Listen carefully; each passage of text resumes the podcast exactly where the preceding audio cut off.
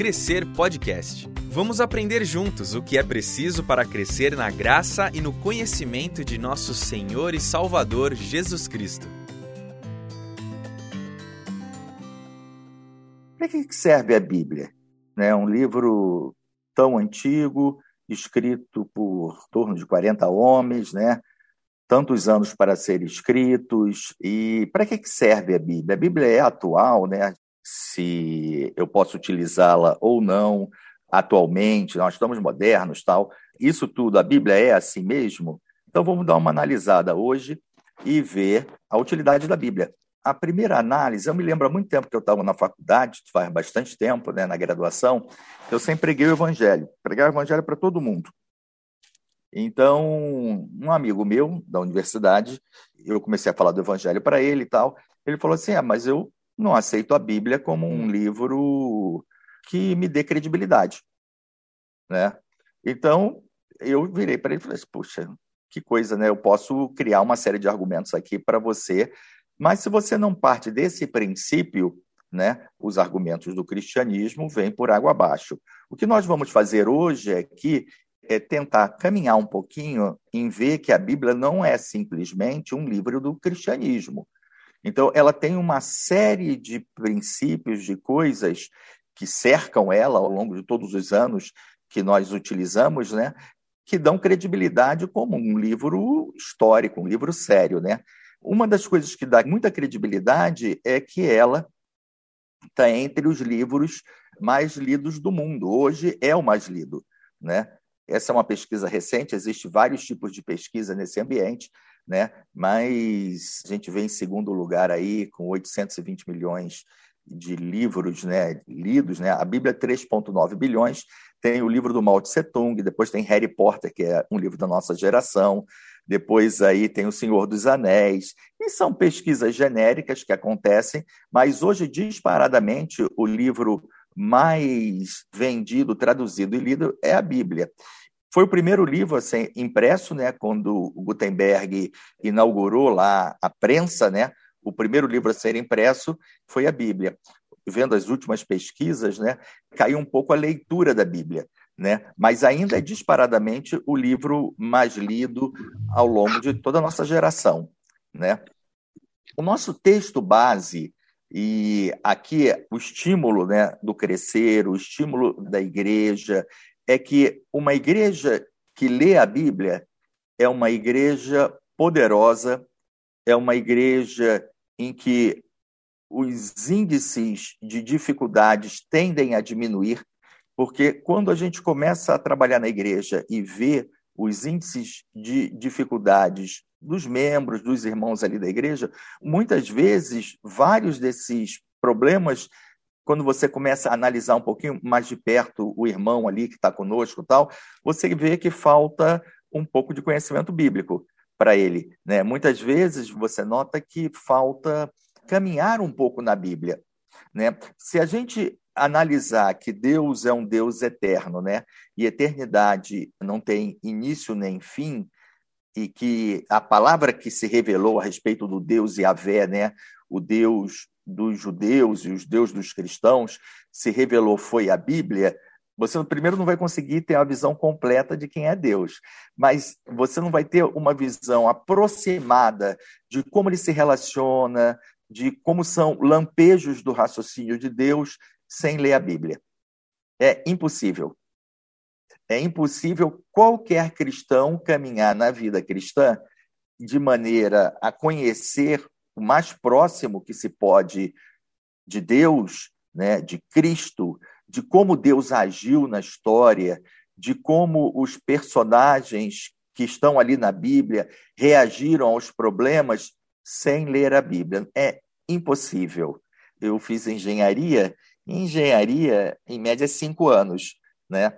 E quando a gente se forma, eu ainda peguei, na minha engenharia, eu ainda peguei o período lá atrás, né? De quatro anos, e quando eu me formei, eu achei que eu era o cara. Falei, caramba, já sou engenheiro, tenho diploma debaixo do braço, sei quatro anos estudando, de uma vida de estudo, né? Comecei a estudar aí com cinco, seis anos, sei lá, 20 anos estudando quase, né? Eu falei, eu sou engenheiro, pronto, vou para o campo e vou resolver. Quando eu comecei no meu primeiro emprego, eu vi que eu não sabia nada. Absolutamente nada. Né? E a Bíblia, ela é assim. Né? Se você pensa que às vezes a gente conhece, e por uma profissão, né, que são profissões modernas, tem aí 70, 80, 100 anos, assim como faculdade, né? E você entender o pensamento, o raciocínio, começar a ter esses lampejos, né, do raciocínio de Deus sem ler a Bíblia, né, não consegue, não consegue, tem que sentar, tem que vir. Então, meu estímulo hoje aqui é acompanhe o crescer, chame os amigos, venha, mande perguntas, questione, né? A Bíblia é um livro para ser questionado, né? Eu gosto muito desse início, né, que vai ser o nosso texto base aqui, né, que é o texto de Paulo escrevendo a Timóteo. Timóteo era filho na fé de Paulo e falava, né, aqui em 2 Timóteo 3, 14 e 17, você, porém, deve permanecer fiel àquilo que lhe foi ensinado. Sabe que é a verdade, pois conhece aqueles de quem aprendeu. Desde, desde a infância lhe foram ensinadas as sagradas escrituras, que lhe deram sabedoria para receber a salvação que vem pela fé em Cristo Jesus. Toda escritura é inspirada por Deus e útil para nos e é bom gravar esses termos aqui, útil para nos ensinar o que é verdadeiro e para nos fazer perceber o que não está em ordem em nossa vida. Né? Ela nos corrige quando erramos e nos ensina a fazer o que é certo. Deus a usa para preparar e capacitar seu povo para toda boa obra. Né? Então, a Bíblia, olhando aqui essa base inicial que Paulo dá a Timóteo, né? É, se a gente fosse separar esse versículo em trechos, né? Desde a infância lhe foram ensinadas as sagradas escrituras que lhe deram sabedoria para receber a salvação que vem pela fé. O primeiro, a primeira grande notícia, né, o primeiro grande segredo da Bíblia é que ela é um mapa para a salvação. Sabemos, né, que a salvação em sendo cristãos vem de Jesus Cristo e o mapa, né, o mapa desse tesouro, né, é a Bíblia você estudando a Bíblia, você lendo a Bíblia, você começa a ver primeiro a sua necessidade de salvação. E segundo, ela aponta para Cristo. A Bíblia, ela é cristocêntrica. Ela começa lá em Gênesis apontando para Cristo. E até o final dela, que é o Apocalipse, é para a segunda vinda de Cristo na terra. E isso nos mata a primeira grande necessidade, o primeiro grande vazio da alma do ser humano, né? Para onde eu vou? O que vai acontecer comigo quando eu morrer, né? Outras pessoas morrendo aí, né? 450 mil pessoas aproximadamente morrendo de Covid no nosso país, né? Quantas pessoas sem Cristo. Então, a Bíblia ela desperta esse ardor quando a gente começa a ler e ver a história de Cristo, começa a despertar um ardor por pregar, por falar de Cristo, por falar dessa boa nova. Nós não sabemos quando as pessoas que estão à nossa volta vão falecer, vão morrer, parentes, é, muitas vezes amigos, né? Então, o que temos feito com essa palavra? Temos falado para as pessoas, né? O outro texto também diz embaixo de Efésios: agora vocês também ouviram a verdade, as boas novas da salvação. E quando creram em Cristo, ele colocou sobre vocês o selo do Espírito Santo que havia prometido. Aqui tem um outro segredo.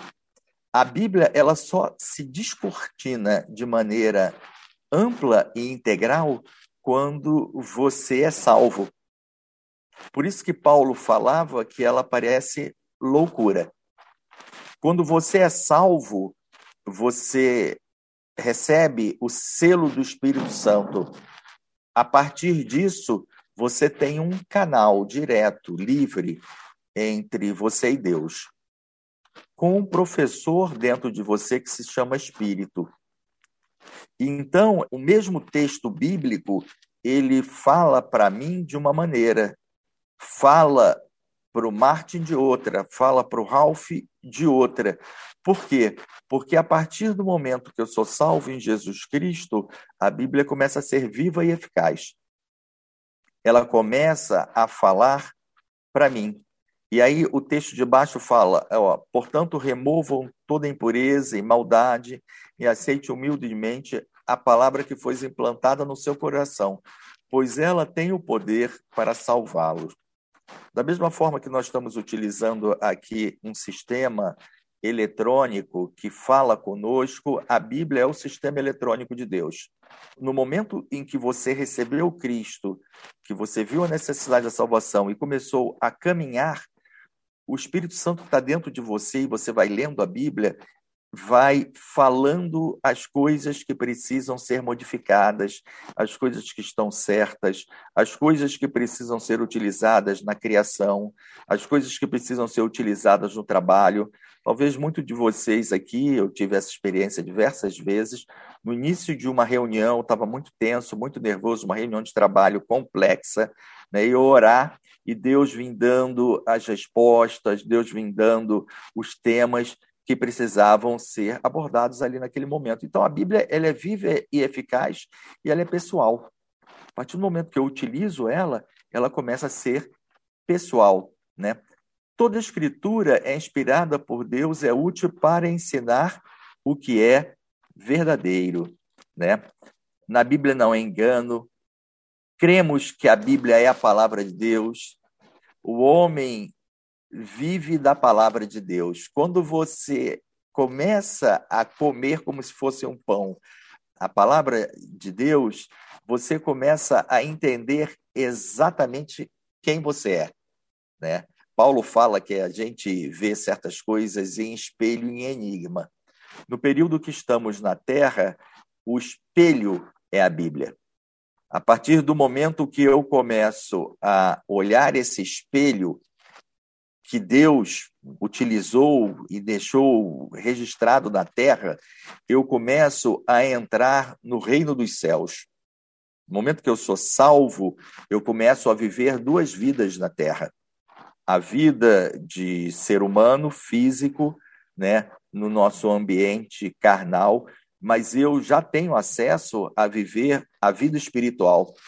Eu já começo a entrar num reino paralelo que está na terra. Você só consegue ver que esse reino está na terra através da palavra de Deus. E Deus vai se revelando e te mostrando que o dia a dia seu não está linkado só com as coisas que parecem ser o dia a dia. Muitas vezes você está vendo certos problemas e você acha que o problema é só o problema em si, como um ser humano. E muitas vezes por trás daquele problema tem um assunto espiritual seríssimo. Isso é tão sério que Jesus Cristo chama a atenção de Pedro.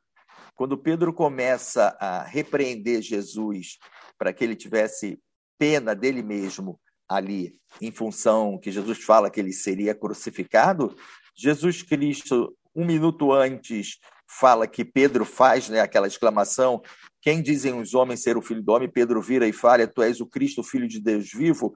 E Jesus fala: Que bonito, Simão Barjonas, mas quem te revelou isso foi o Pai. E no minuto seguinte, Pedro começa a repreender Jesus Cristo para até ter a pena de si próprio. O Senhor não pode é, ir para a cruz. E no momento seguinte, Jesus vira para Pedro e fala: Para trás de mim, Satanás essa interpretação, essa percepção é bíblica. Você começa a caminhar na Bíblia e a Bíblia vai afinando o seu radar espiritual. Ele vai começando a te dar uma percepção, um GPS, para você entender em que terreno você está pisando. Muitas vezes a situação não é simplesmente uma situação física, muitas vezes é uma situação plenamente espiritual e outras vezes é uma situação do dia a dia ali que faz parte né, da situação. Esse discernimento vem da Bíblia. A Bíblia começa a te dar uma visão né, profunda de discernimento de caminho no dia a dia. Né? Três exemplos né, que Paulo deixa né, aqui, na verdade, dois exemplos, mais o exemplo de Provérbios, né, sobre importância e a seriedade da Bíblia. Nesse capítulo 15, 4 de Romanos, Paulo fala ali da convicção das verdades bíblicas. É interessante que quando você se converte, você tem a salvação pela fé. Né? A salvação ela vem pela fé e a própria Bíblia fala a fé vem pelo ouvir a palavra de Deus.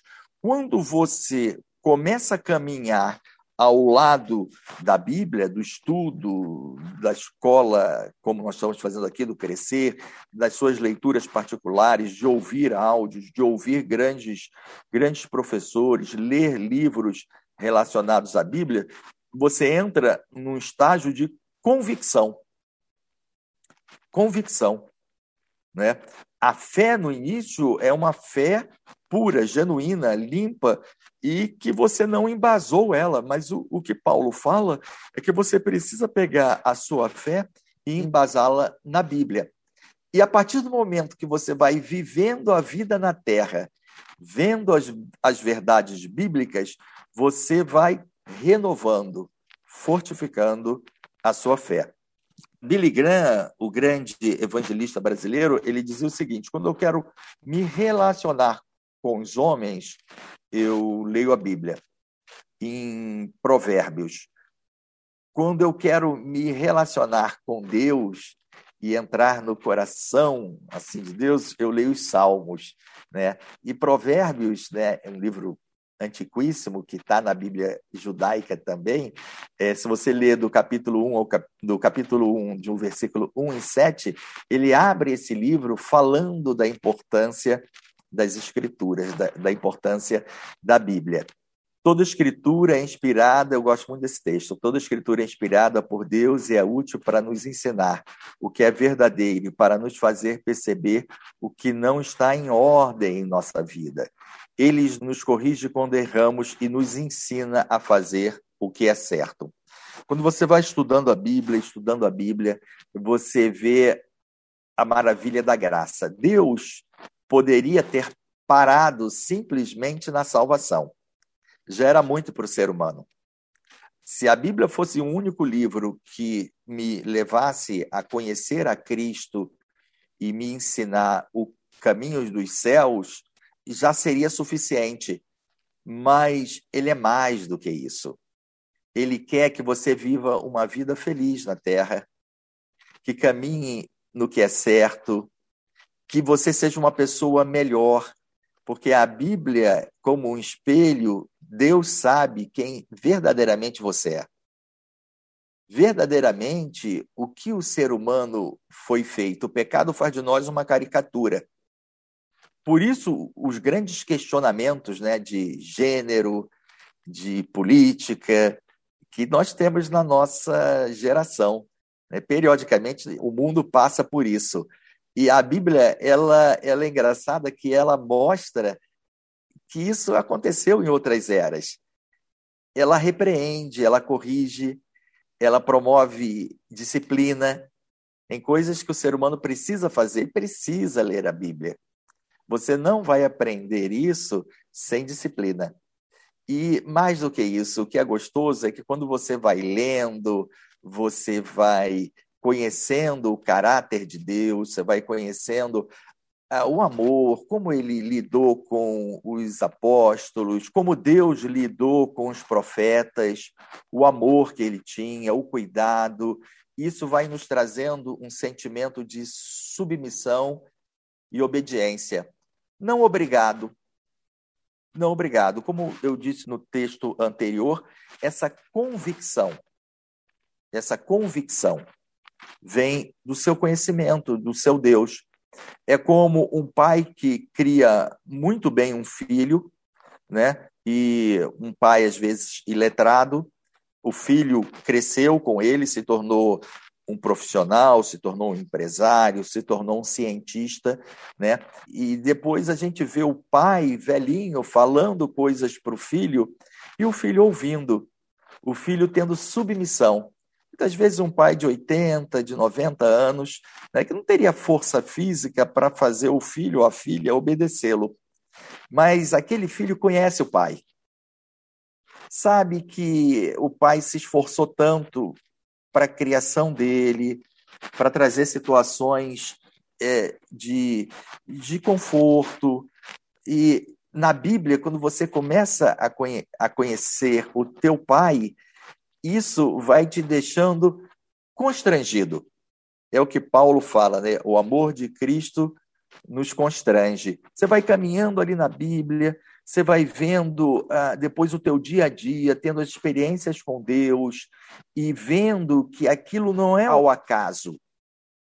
Aquelas coisas que vêm acontecendo na nossa vida, no dia a dia, não são coisas feitas pelo acaso, sabe? Muitas vezes provações permitidas por Deus, provações que Deus quer trabalhar a gente, situações de doença tão difíceis, tão duras, e que esse refrigério vem de momentos teu com Deus. Deus vem trazendo o refrigério, o Espírito Santo vai entrando ali através de uma palavra, você vai entendendo os sofrimentos de Cristo, e você vai vendo e entendendo e tendo convicção e essa submissão e essa obediência, porque as coisas são passageiras a Bíblia começa a te dar a dimensão do futuro, a dimensão de que a vida não é 70, 80, 90 anos, ou no máximo 100 aqui na Terra. Né? Isso é uma vírgula na existência humana. O tempo de terra, que hoje é tão valorizado na nossa geração, é uma vírgula. Quando você caminha dentro da Bíblia, você vê que essa temporada na terra né? E ela diz que nós somos forasteiros, né? Somos embaixadores de Cristo, estamos de passagem aqui, né? Ela, ela te coloca numa dimensão correta. Muitas vezes você está brigando por uma coisa ali no trabalho, numa luta danada, né? brigando com coisas aqui na terra, e aí você para e lê um pouco a Bíblia naquele dia. Aí entra esse texto, pois a palavra de Deus é viva e poderosa.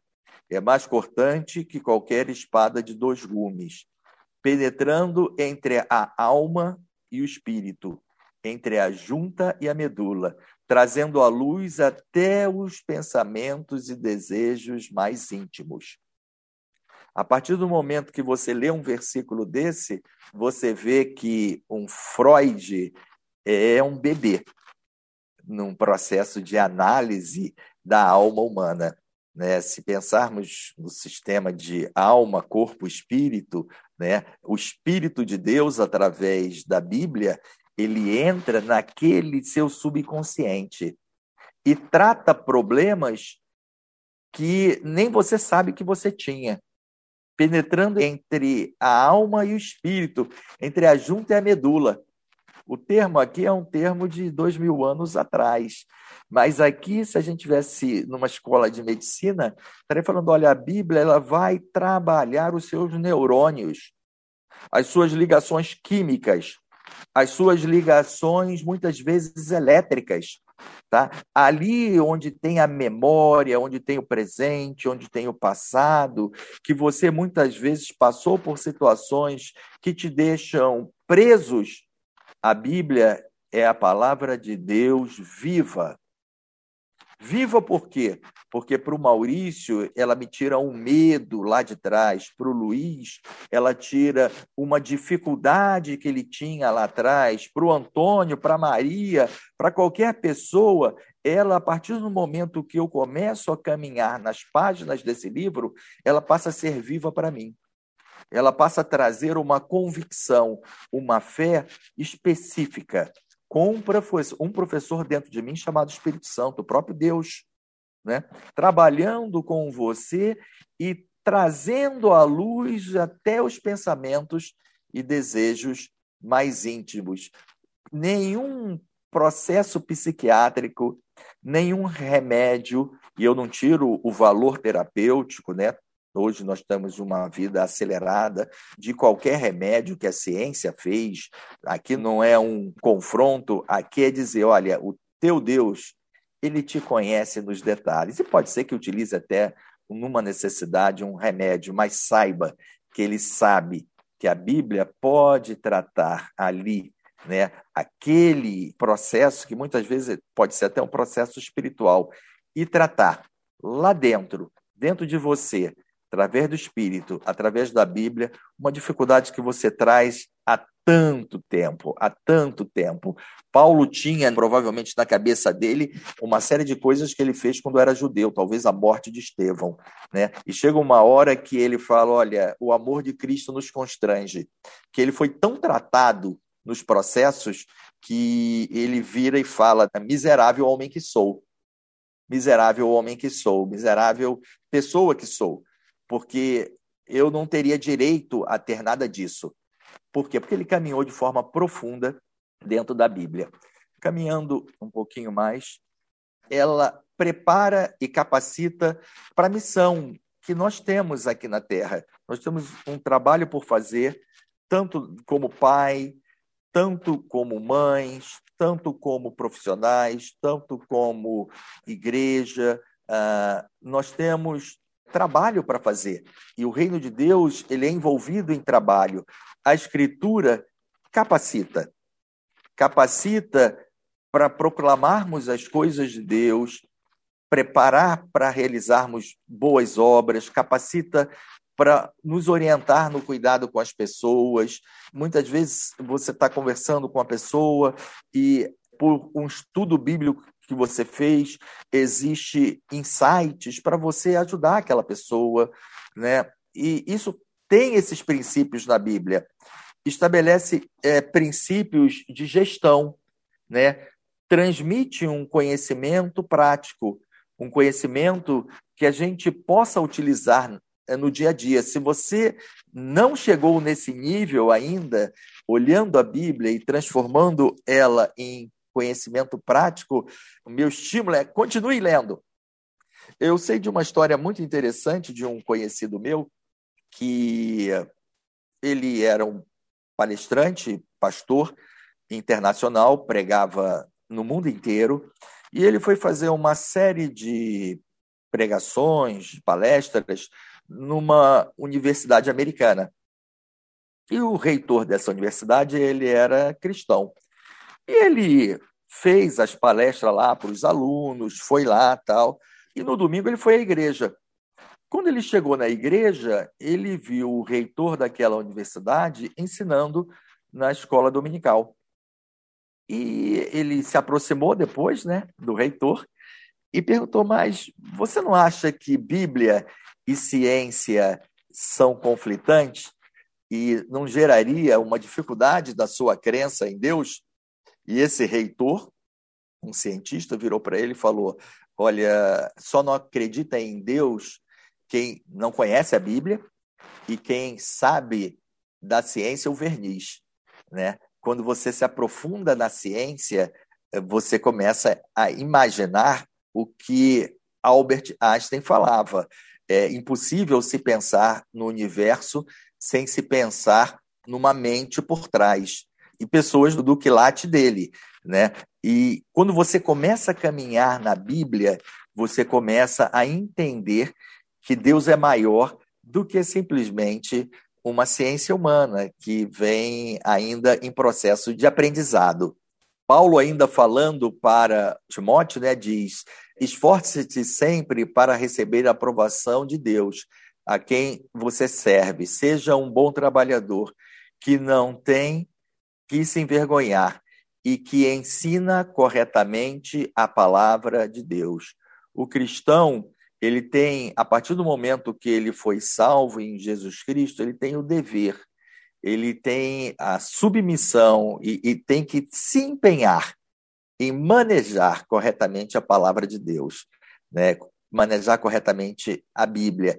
E hoje, na nossa geração, nós temos um sem fim de instrumentos né? a escola crescer que nós estamos fazendo aqui, né? os estudos, o, o estudo passado que foi feito, excelente, excelente, que nos trouxe tantas verdades a respeito. Conhecer e manusear a palavra da verdade foi uma das coisas mais libertadoras que eu tive uh, e que eu venho tendo ao longo da minha vida cristã. O cristão verdadeiro que se aprofunda na palavra, ele fica independente A Bíblia te liberta. A Bíblia vai trazendo a você, independente de culturas, épocas, é, situações, situações de trabalho, ela é libertadora. Ela traz o ser humano à verdade dos fatos, não só no caráter de 20, 30 anos na Terra, ela traz a verdade dos fatos ao longo da história e ao longo do futuro. Isso é libertador. Por isso que o cristão verdadeiro, ele é um sujeito que vai ficando autêntico. Ele vai trabalhando contra a cultura. Ele vai vivendo uma vida independente do entorno dele, dessa ou daquela opinião, porque ele começa a partilhar das opiniões de Deus. As opiniões de Deus e a sabedoria de Deus ela é muito mais ampla do que uma sabedoria política, do que uma sabedoria de um momento, do que um processo de doença que estamos passando. Estamos passando por uma doença em que nunca antes o homem teve tão evoluído, com tantas conquistas, e nesses últimos, sei lá, 18 meses, estamos completando aí de pandemia, é, soluções ainda iniciais, né?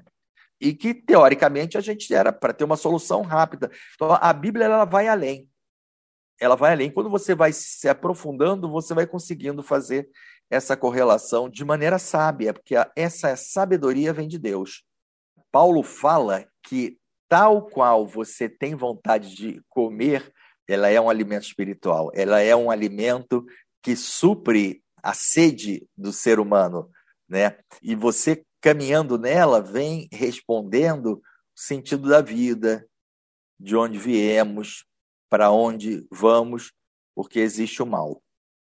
Você, caminhando na vida cristã com a Bíblia, ela traz ensinamentos né, sobre relacionamentos, sobre alimentação, sobre cuidado com o corpo, sobre saúde, sobre relacionar-se com os pais, relacionar-se com filhos.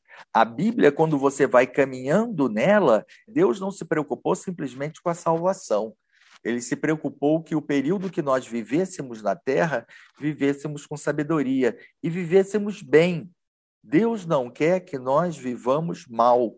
Apesar do pecado, apesar de todas as dificuldades que nós enfrentamos no nosso dia a dia, Deus quer que nós vivamos bem ela fala a respeito da natureza. Essa semana eu tive a oportunidade de visitar algumas regiões aqui do nosso entorno, né? Cachoeiras, mar, tal, né? E ali, né, me lembra, né, me traz a memória quando o salmista falava, né, os céus declaram a grandeza de Deus e o firmamento anuncia as obras de suas mãos, né? E eu estava olhando ali a cachoeira, ah, olhando as matas, eh, fui numa região montanhosa. Deus é muito maior, muito maior do que nossas inseguranças e nossos medos, né?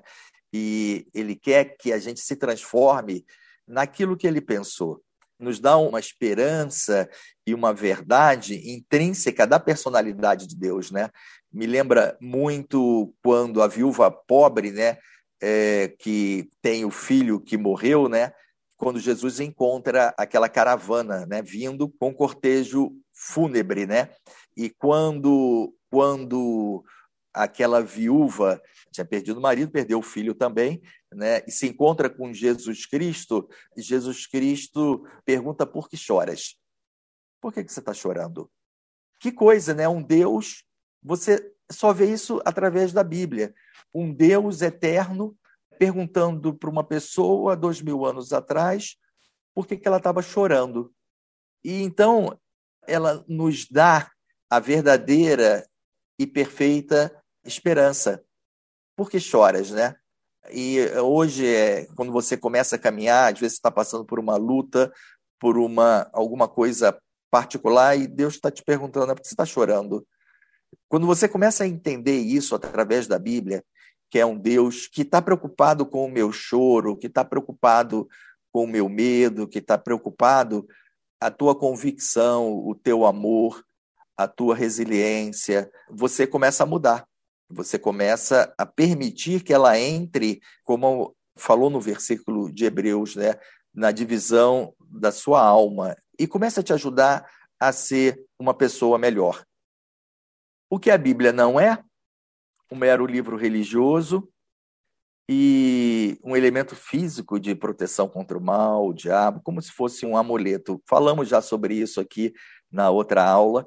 Eu gosto também muito desse texto aqui. Não estava queimando no nosso coração quando ele, Jesus, nos falava no caminho e nos expunha as Escrituras. Aqui são aquele versículo dos dois discípulos no caminho de Emaús, né? Jesus já tinha falecido ali, já tinha ressuscitado, e Jesus caminha com esses dois discípulos e eles não reconhecem a Jesus Cristo. E Jesus Cristo, quando acaba a caminhada com eles, se revela.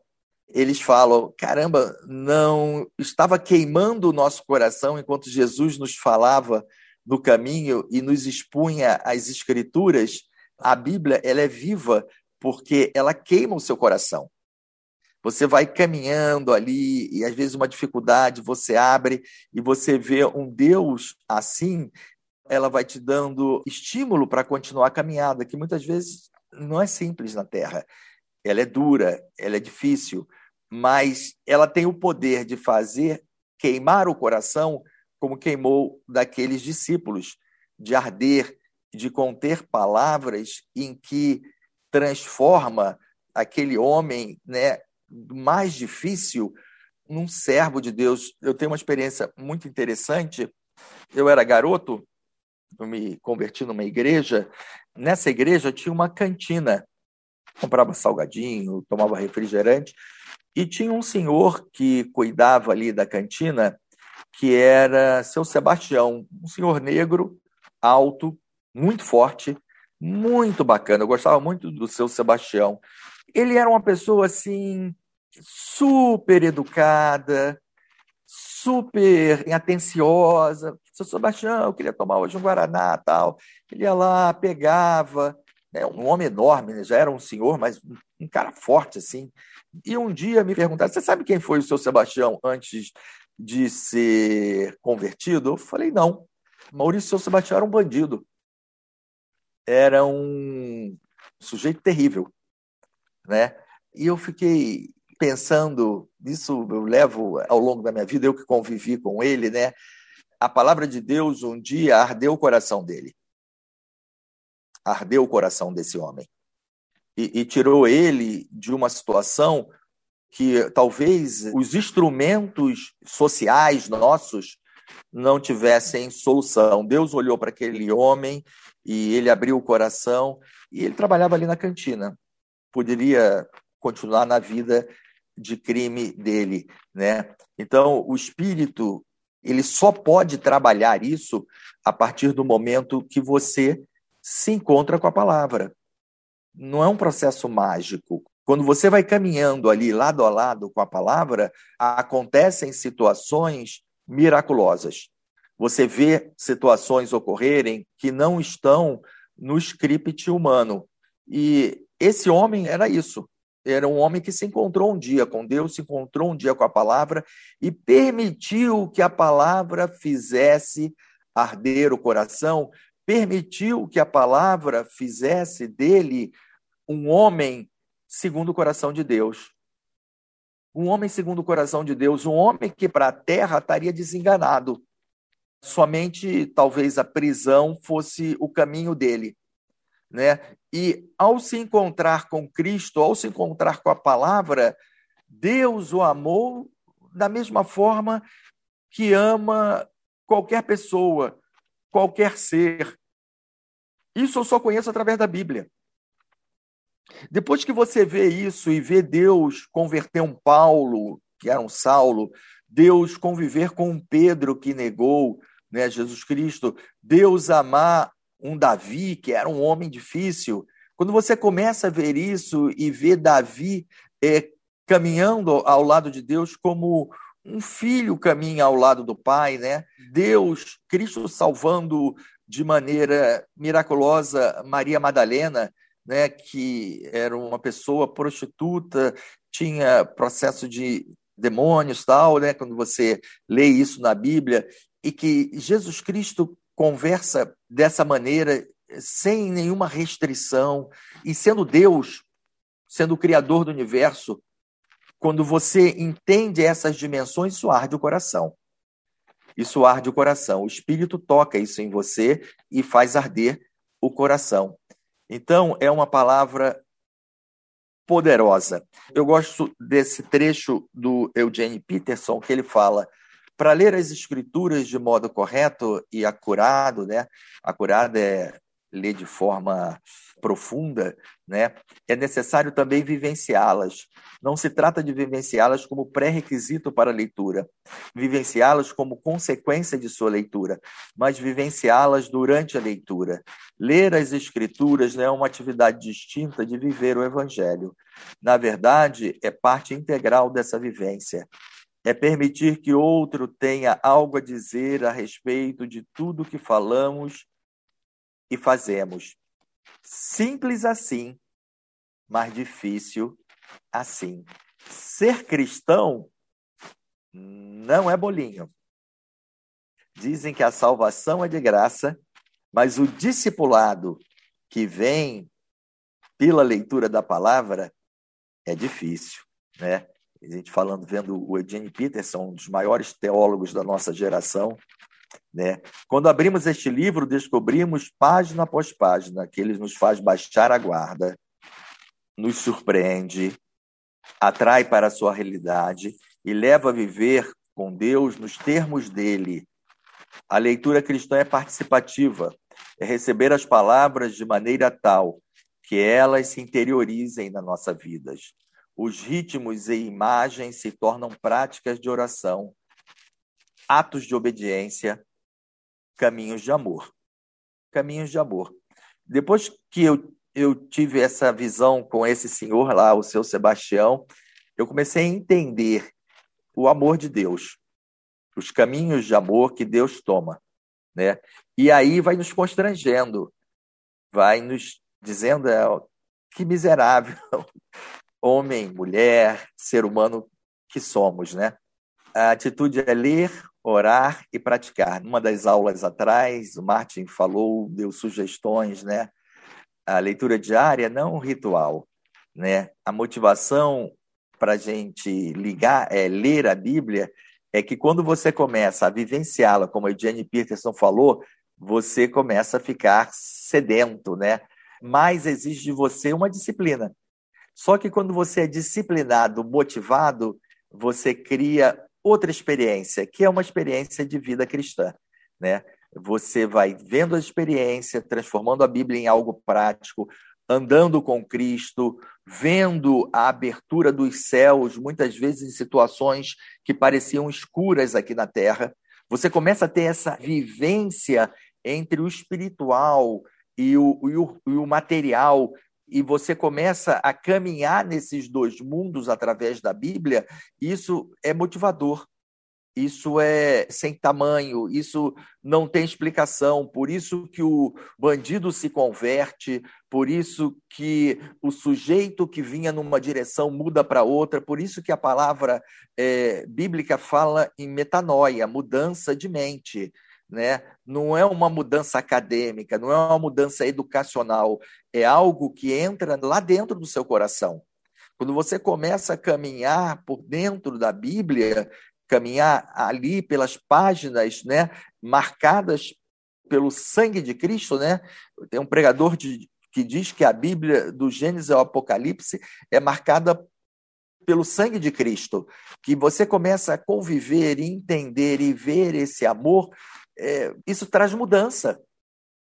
Traz mudança. Eu fico pensando quão não seriam as mudanças que poderíamos trazer na nossa cidade, no nosso país e no nosso mundo se lêssemos mais a Bíblia, se ouvíssemos mais um Deus como nosso Deus, né, como único Deus, que coisas faríamos de diferente na nossa vizinhança, que coisas faríamos de diferente no nosso trabalho, que coisas faríamos de diferente na nossa igreja, que coisas faríamos diferente é, ao nosso entorno, e seríamos é, como candeeiros, né?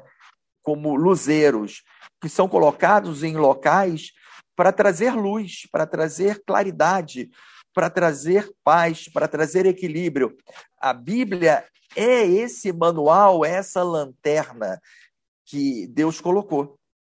Ler, orar, praticar, vai fazendo de nós pessoas melhores. Vai fazendo de nós cidadãos dos céus na terra. E nunca antes a terra precisou né, de cidadãos dos céus na terra, embaixadores de Cristo, embaixadoras de Cristo.